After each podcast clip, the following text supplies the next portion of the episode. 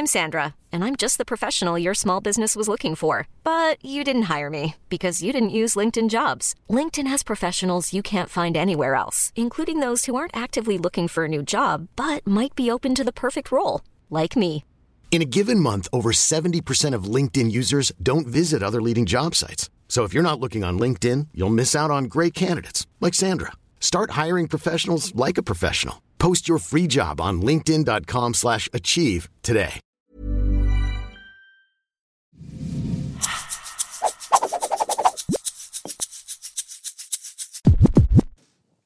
Bienvenidos a un episodio más del MPP Podcast de esta semana. Pues una semana muy tecnológica eh, y el primer episodio en, el año. Y es justamente porque queríamos hablar de esto que está moviendo las masas, esto que todas las universidades han puesto ojos en el asunto. Eh, ahorita que está de moda el famoso chat GPT, ¿no? Eh, tenemos aquí a Irving Hidrogo. Irving es el quien reparte el queso en innovación, en algo que se llama Mosla en, en el TEC de Monterrey, que es toda esta parte de innovación, tecnología. Este, Irving, ¿cómo estás?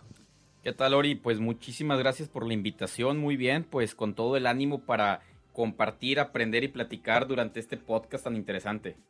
Fíjense que, que esta invitación se la quería ya desde hace bastante rato hacérsela a Irving, pero lo motivó más porque participaste eh, en el CIE, que es el, el Congreso de Innovación aquí en, en- el campus, en el TEC Monterrey, y de una plática, de estas pláticas que hasta todo el mundo se queda callado de, de wow, ¿no? Así de que, ya el futuro llegó, esto, ¿qué está pasando conmigo? Este, vamos a vivir la vida de Ready Player One, ¿no? Este, y comentaba sobre este tema de las tendencias de la tecnología, sobre todo en la educación, pero a, a mí, donde, o sea, como esta línea del tiempo de, de Second Life, por ejemplo, que, que, que yo recuerdo haber sacado mi, mi, mi, mi cuenta de Second Life cuando estaba en la prepa, pero hasta este punto donde ya, ya tenemos Fortnite, ¿no? O sea, ¿cómo- ¿cómo, ¿cómo fue este avance o por qué crees que fue esta secuencia de eventos para llegar al momento en que estamos en cuanto a tecnología? Pues mira, es, pro- es posible que algunas personas que nos escuchen no sepan qué sea Second Life porque no fue tan famoso a lo mejor como lo están siendo otros productos de metaverso hoy en día. De entrada, pues definamos qué es el metaverso, ¿no? Cuando hablamos de esta palabra que se volvió moda hace apenas un año con, con los discursos de Mark Zuckerberg eh, cambiando de nombre Facebook a Meta, eligiendo Sí, sí. tácticamente o mercadológicamente las primeras cuatro letras de metaverso, eh, pues todos em- empezamos a conocer sobre el tema, ¿no? Y un metaverso, pues es un espacio digital en donde tú puedes entrar a través de un avatar, controlarlo, interactuar con el ambiente, interactuar con otras personas, y en este espacio digital se dan una gran cantidad de interacciones. Básicamente es como tener un gemelo digital de las interacciones que suceden en el mundo real y tanto vender, trabajar, aprender, son dinámicas que se pueden llevar a cabo aquí adentro de, estos espacios. Y Second Life eh, fue pues uno de los pioneros en espacios de metaverso, que en aquel entonces no lo llamábamos con, con este nombre, pero que revolucionó la manera en que las personas podían interactuar a la distancia, porque incluso las videoconferencias aún no existían. Hoy en día ya con Zoom y con Teams, y a partir de la pandemia todos Sí, empezaron sí. a utilizar videoconferencia para todo, ¿no? Hasta para hablarle a los amigos, a la familia. Pero recordemos, antes de eso, pues videoconferencia no lo usábamos tan frecuentemente. Imagínate, hace 10, 15 años, estar en un espacio digital interactuando con personas que no conoces a través de un avatar, pues claro que se presentaba como una solución bastante innovadora, pero hay que decirlo, probablemente adelantada a su tiempo, porque el poder de cómputo de las máquinas en donde había que utilizarlo no era tan ¿Poderoso? adecuado, Ajá. poderoso, eh, no cubría las necesidades para que todo el mundo pudiera entrar a este espacio digital. Y además, el Internet. La velocidad de internet, o sea, yo recuerdo que mi monito se movía, porque aparte, la- el público normalmente de este podcast son alumnos, ¿no? Entonces, 18 o 24 años, y a ellos no les tocó conectar al modem el cable telefónico para poder entrar a internet, ¿no? Ya, ya ellos conocieron la versión de que es Wi-Fi. Pero antes realmente era un tema el internet comercialmente hablando. Definitivo, pues, Y esa es una razón, el, el, aumento en el ancho de banda que está ya más comúnmente distribuido en nuestras casas que nos permite entrar a servicios que son más demandantes, ¿no? Eh, si no, pues no se pudiera dar eso. Entonces, imagínate un metaverso con gráficos pues bastante decentes y alguien no ha probado Second Life, aún sigue vigente, pueden bajarlo en su computadora. Es lo que debe ser, sigue vigente. Sigue vigente, yo acabo de entrar hace apenas unas semanas nuevamente y hay gente dentro de Second Life con sus mundos y en realidad quiero decir que más que otros eh, metaversos que hoy en día están de moda como Decentraland o Sandbox por mencionar algunos y qué decir que el de Facebook que va bastante atrás en el tema en realidad aun y cuando inviertan 20 mil millones de dólares por año eh, en realidad el metaverso de Second Life está muy construido, es decir, está muy desarrollado porque la gente tiene muchos años y es gente que de corazón le gusta el uso de las tecnologías y ve un potencial en la socialización a la distancia utilizando este tipo de tecnología que humaniza esa, esa relación a la distancia. Sí, porque estamos hablando que Second Life debe ser súper 2000 era, ¿no? Sí, sí, sí, estamos hablando de alrededor de 15 años más o menos, 17 años que nace Second Life. Tú estás hablando de 15, 20 años ya, ya caminados en la construcción de, de ese ecosistema virtual, vamos a llamarle de esa forma. Correcto, pero aunque sigue hoy en vivo, pues la realidad no es lo que más se utiliza. Finalmente Second Life pues también tiene ahí, tienes que instalar, crear cuentas, etcétera. Si hoy en día entras a metaversos, por ejemplo, de entretenimiento puro, vamos a hablar, por ejemplo, Roblox, facilísimo de entrar y vas a ir a, jugar y vas a poder construir tus eh, retos y podérselos compartir a los... Oye, que esa es otra pregunta, porque creo que, como, como arrancaste la plática, creo que muchas personas, y me incluyo, conocimos la palabra metaverso por, por Facebook, ¿no? Sí. Y entendíamos que el metaverso era de Facebook, pero no. O sea, ya hay una construcción desde antes de, estos espacios que no únicamente es la parte social, sino que los videojuegos, hay diferentes tipos de metaversos. Exacto, hay que hablar de los metaversos, no de el metaverso. Como concepto genérico, el metaverso, claro. Pero cada mundo digital es un metaverso, cada mundo digital en donde hay colaboración, interacción, en donde hay varias personas generando transacciones de cualquier tipo, ahí es el metaverso. Entonces puedes tener n cantidad de metaversos. Por eso a veces eh, la confusión y Facebook quiso posicionarse así en el mundo. Pero bueno, por ejemplo, fuera de Estados Unidos es muy complicado poder acceder a el metaverso. También voy a decir a los metaversos que Facebook está desarrollando porque no solamente está haciendo uno, tiene uno sí muy enfocado para la interacción social, el poder crear algunas piezas digitales, compartirlas, etcétera, y otro más relacionado, por ejemplo, al trabajo, en donde tengas tu oficina virtual, en donde puedas recibir gente, tener juntas, mostrar proyectos, etcétera, ¿no? Entonces, sí, aquí debemos hablar de los metaversos y cada metaverso tendrá su propio enfoque. Hay los que son para la socialización, como el de Facebook, por ejemplo, o los que son para el entretenimiento como Fortnite o como Roblox y tienes algunos otros eh, pues que empiezan a ser más especializados y te permiten generar toda una economía dentro del metaverso en cuanto a la compra de las bienes raíces digitales, poner tu local, eh, empezar a crear productos como lo son precisamente Sandbox y Decentraland. Y yo, yo, bueno, empezando la pandemia salió una plataforma que se llama Earth2 ¿no? Que, básicamente era una réplica de Google Maps, ¿no? Este, ibas comprando este, áreas o terrenos, así. Y recuerdo que si comprabas en México, pues obviamente, si eras mexicano, se ponía la banderita de México. Yo recuerdo que en un ímpetu de, nerviosismo compré mi casa en Air2, ¿no? Porque no, no ser que alguien más, la, compre. alguien más la compre. Pero ahora entiendo que ellos van a crear su propio metaverso a raíz de. Eh, como que quieren hacer el metaverso pues una réplica del mundo real. Sí, un, modelo de negocio interesante, digo, pues para ir para los emprendedores hay muchas oportunidades ahorita, ahorita es un muy buen momento de crear servicios que agreguen valor porque pues va iniciando esto y aunque hay grandes tecnológicas invirtiendo mucho, no está por escrito quién va a terminar ganando eh, en realidad en esta carrera, pero Air2 es un, buen ejemplo, o sea, ellos, como bien dices, con el mapa satelital de la Tierra, simplemente hicieron cuadritos, las eh, coordenadas, ¿verdad? Toda la tierra. Lo hicieron lotes, ¿no? Esos lotes, exactamente. Y entonces tú puedes comprar los lotes que tú quieras, que puede ser el de tu casa real o no, pero en realidad lo que estás comprando es pues el lote de ese terreno digital, o sea, no tiene una repercusión en el mundo físico, en el mundo real como tal.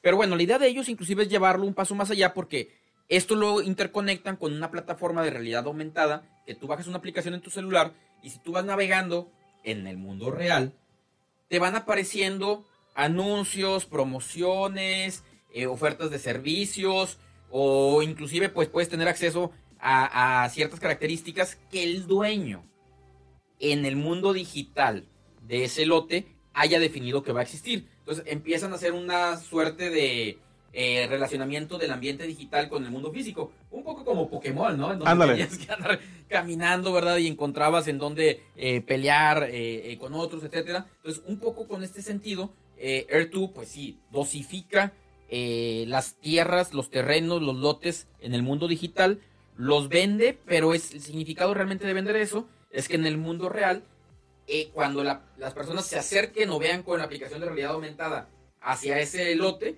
va a aparecer lo que tú hayas definido. Dentro de ese terreno, ok. Oye, y aparte a mí me interesó mucho porque también fue como combinó esta parte de criptomonedas. Porque debes, para poder comprar necesitabas comprar su criptomoneda, ¿no? Correcto, y es, que ahorita el desarrollo de la tecnología hace que colapsen dos mundos.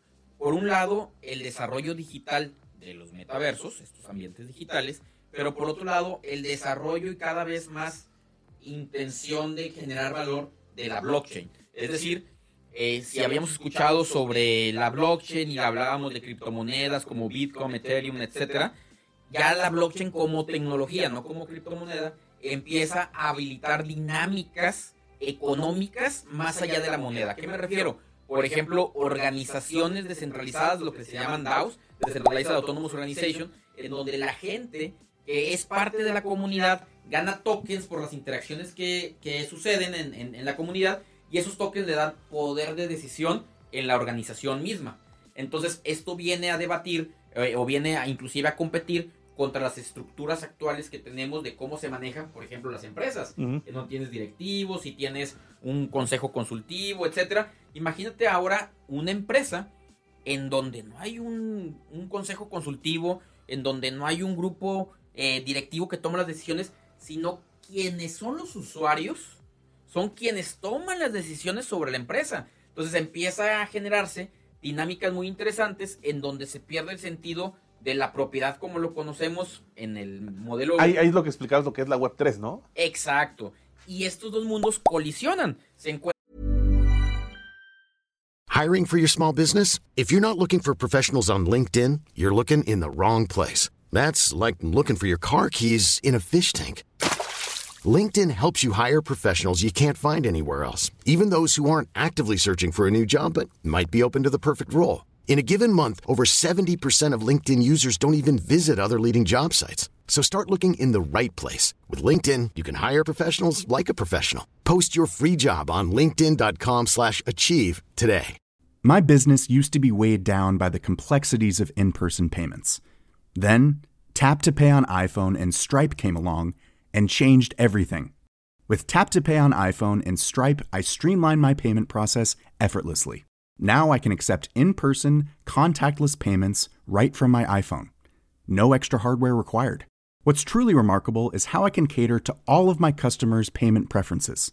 Whether they're using cards, Apple Pay, or other digital wallets, Tap to Pay on iPhone and Stripe ensure a smooth checkout experience every time.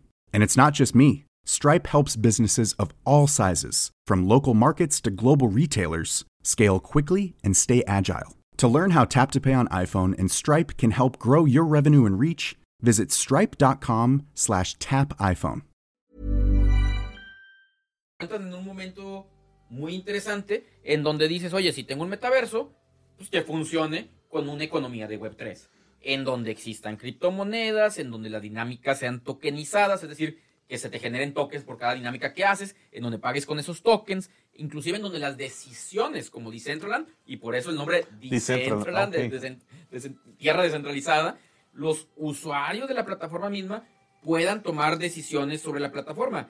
Y también otro concepto bien interesante que genera este desarrollo de la blockchain con todo esto de la Web3 es la economía del creador, que se refiere a la parte de hoy en día cuando creamos contenido, por ejemplo, para YouTube, es más, bueno, lo estamos haciendo en este momento, para alguna plataforma, la plataforma monetiza, o sea, genera ganancias de ahí. y alguna parte, algún remanente en algunos casos le llega al creador de los contenidos, pero el creador de los contenidos tiene que aceptar los términos y condiciones de la empresa. Entonces, de una u otra manera, lo que creas no lo capitalizas tú directamente, se capitaliza a través de un intermediario.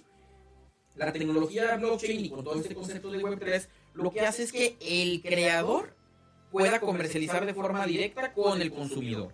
Entonces, imagínate adentro de un metaverso en donde tú decides crear, supongamos, unos lentes de sol para los avatares y tú tienes una reputación tremendísima. Eres Gucci, por ejemplo. Entonces, el valor de esos lentes, que son 10 piezas únicas en el mundo, sube por la, porque cada quien tiene una percepción de valor diferente. Y así como en el mundo real te interesa utilizar unas gafas para demostrar algo, bueno, en el mundo virtual, pues en el metaverso, pues llegará a suceder. De hecho, ya sucede hoy en día ese tipo de situaciones. Entonces, estás dispuesto a comprar ese tipo de. Oye, no, yo recuerdo en Pokémon, ¿no? Que, que, pues estaba tu uniforme básico, ¿no? Con el que pusiste el juego, pero podías comprar que la sudadera o la sudadera especial, ¿no? Y, y, pues ya no era de, a veces ya no era de 50 pesitos, sino que había cosas que ya eran hasta de mil pesos, ¿no? dices, oye, es todo un mercado ya desarrollado en, este tema. Sí, y el valor de los productos, en este caso digitales, pues tiene el valor que el consumidor quiera pagar. pagar. y demanda, ¿verdad? Oh, eso, eso pasa en la, vida real y en el mundo virtual, ¿no? Definitivamente. Oye, pregunta, porque yo aquí tengo notado que en Ready Player One sucede ¿no? En, en, un futuro de 2044. Estamos en 2023. ¿Podremos llegar a, ese momento? O sea, eh, ¿tú cómo es? Porque en, esta película habla de como un metaverso que es el oasis. Un solo metaverso. ¿Crees que vayamos a construir un solo metaverso? ¿O, cuál es tu visión de, justamente del futuro consolidado, vamos a llamar, de, todo esto? Yo, yo, yo veo que la construcción de un solo metaverso es como pensar que existiera una sola página de internet. O sea, existe el internet y tú entras a N cantidad de experiencias en internet. Cada empresa, o sea, para que esto funcione, finalmente tiene que haber la independencia de los emprendedores, la independencia de los creadores para generar servicios de valor. Entonces, eso te lleva finalmente pues, a que cada quien genera servicios que son con los que quiere comercializar y por eso se hacen exitosos. Entonces, el generar un solo metaverso a mí me parece complicado. Lo que sí es que van a empezar a existir estándares estándares para que los metaversos hablen entre ellos. ¿A qué me refiero? Ahorita poniendo el ejemplo de los lentes Gucci. Oye, si yo compro en el metaverso N unos lentes Gucci, oye, a donde yo vaya quiero que mi avatar traiga Siga teniendo Gucci. Entonces, eh, si empieza a tener metaversos en donde hay una estandarización, por ejemplo, de los avatares y de sus accesorios, el valor de los artículos que manejan ese estándar va a ser mayor porque tú lo puedes transportar. Si tú generas un artículo que no está bajo ese estándar y nada más lo puedes utilizar en un pequeñito metaverso, seguramente no va a tener mucho valor. Mucho valor. Van a empezar a generarse estándares. De hecho, hoy en día ya existe un fuerte eh, eh, avance respecto a la unión de organizaciones, empresas, grandes tecnológicas para la generación del primer eh, estándar de metaverso que permita que tus monedas digitales, tu avatar, tus propiedades o inclusive las características que vayas ganando eh, de lo que puede o no hacer tu avatar sea transferible entre metaverso y metaverso. Creo que eso es lo que va a empezar a pasar. Y de aquí al 2024 se escucha muy futurista, a lo mejor 20 años más. Creo que el uso de los ambientes digitales va a ser mucho mayor que el día de hoy, definitivamente. Pero sí considero que en 20 años también va a haber un vaivén, va a haber un péndulo en el que vamos más hacia lo digital, pero luego vemos que lo más valioso son las interacciones en el mundo real. Y luego nuevamente a lo mejor eh, nos vemos empujados hacia utilizar lo digital y nuevamente vemos cómo el valor de lo real, de lo físico, cobra sentido. Entonces, a mí se me hace difícil pensar que de aquí a 20 años tengamos un ambiente como Ready Player One, en donde casi casi estás conectado solamente al mundo digital y te olvidas del mundo real. Oye, y por último, yo recuerdo que en esta plática hablabas de cinco tendencias, ¿no? Este, y, y me quedó, una de las tendencias era esta cuestión del hiperrealismo. ¿Qué, significa esta cuestión del hiperrealismo? Vamos a hacer otro podcast en este momento. el hiperrealismo. Bueno, precisamente, hoy en día los objetos, ambientes y personajes digitales son en cierta forma caricaturizados. Tanto en los metaversos como en las experiencias de realidad virtual, de realidad aumentada, inclusive las experiencias digitales tan simples como los videojuegos. Pero empezamos a ver una tendencia a generar gráficos que son indistinguibles del mundo real. Para que tú generes algo que no sabes si es del mundo real o no, necesitas tener buenas herramientas que te permitan hacerlo a un costo bajo. Voy a poner el ejemplo de los retratos, la pintura, año eh, siglo XIX. Eh, los pintores que tenían mayor habilidad técnica para generar un retrato eran sumamente cotizados y podían tener lista de espera para que le generaran un retrato que reflejara la personalidad y el físico a la persona. Llega la fotografía, una tecnología también, en donde a través de presionar un botón básicamente, tomas una copia exacta de lo que está viendo, en este caso de un retrato. Un artista en ese momento, imagínate las discusiones, eso jamás va a ser arte. Cualquier persona lo puede hacer, ¿no? Y ese podría ser el comentario.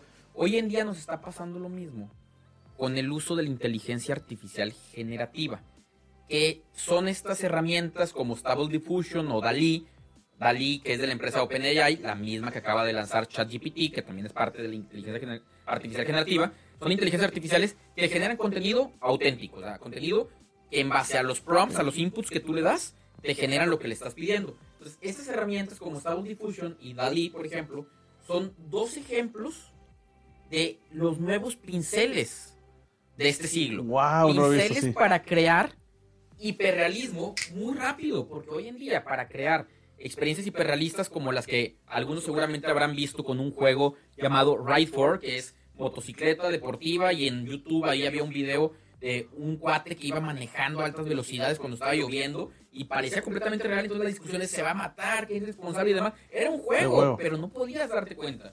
O Matrix, por ejemplo, lanzó eh, Matrix Awakens para PlayStation 5 y para Xbox X justo antes de lanzar la última película de Matrix.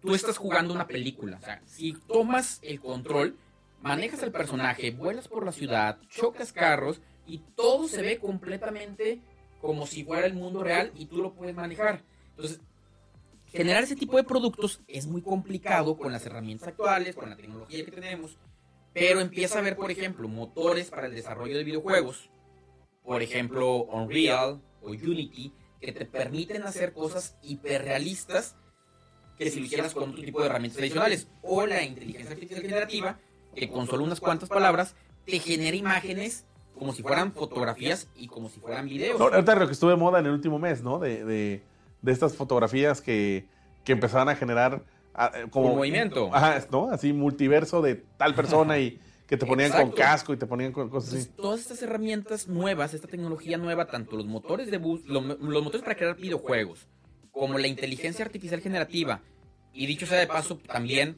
tecnologías de inteligencia artificial como el deepfake, que es aquella tecnología en donde puedes sobreponer el rostro de una persona en el cuerpo de otra y entonces cuando actúa esta persona eh, está actuando como si fuera uno más, ¿no? O sea, que puede ser Tom Cruise o puede ser Sylvester Stallone o que No, una de Morgan Freeman que yo me quedé impactado. impactado.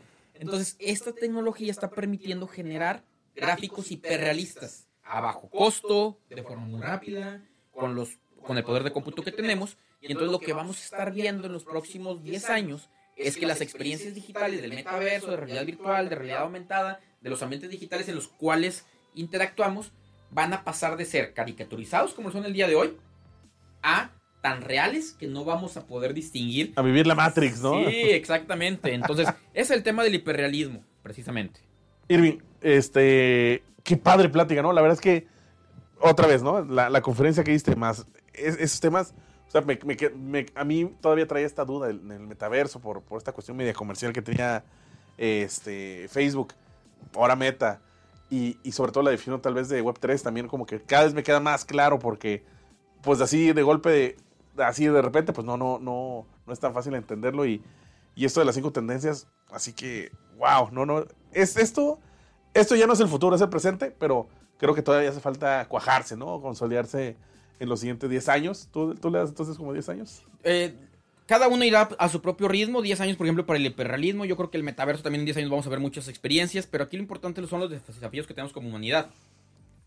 Dilemas éticos. Éticos, claro. Cómo comercializarlo y sacarle valor real. Cuáles van a ser las legislaciones para ello. Y un tema muy importante entonces, si tenemos ya una cultura, valores en los países que nos encontramos en vías de desarrollo, este es un momento de oportunidad, es un parteaguas que se abre para ponernos en el mapa desde este momento y entonces a todos los emprendedores, eh, este es un llamado finalmente de oportunidad en donde tú puedes encontrar nichos en donde posicionarte que a lo mejor con los sectores o los mercados tradicionales y las oportunidades que antes existían no se iban a poder dar. Entonces es un muy buen momento porque se está desarrollando precisamente el futuro en este momento.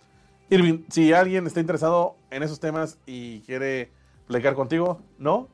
claro que sí, pero no uso redes sociales. no, no, no, correo. Este, mucha tecnología. Mucha tecnología, pero. Mi correo es irving.tech.mx. Después tenemos, tendremos un podcast, el por qué no uso redes, sociales, pero pueden contactar a Ori, mandarme mensajes con él. Escríbanme mi correo irving.tech.mx y con mucho gusto nos mantenemos en contacto. Muchas, muchas gracias por ese espacio.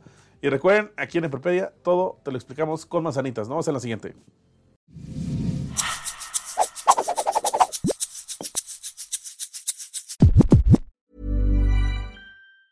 Even on a budget, quality is non-negotiable. That's why Quince is the place to score high-end essentials at 50 to 80% less than similar brands. Get your hands on buttery soft cashmere sweaters from just 60 bucks, Italian leather jackets, and so much more. And the best part about Quince, they exclusively partner with factories committed to safe, ethical, and responsible manufacturing. Elevate your style without the elevated price tag with Quince. Go to quince.com/upgrade for free shipping and 365-day returns.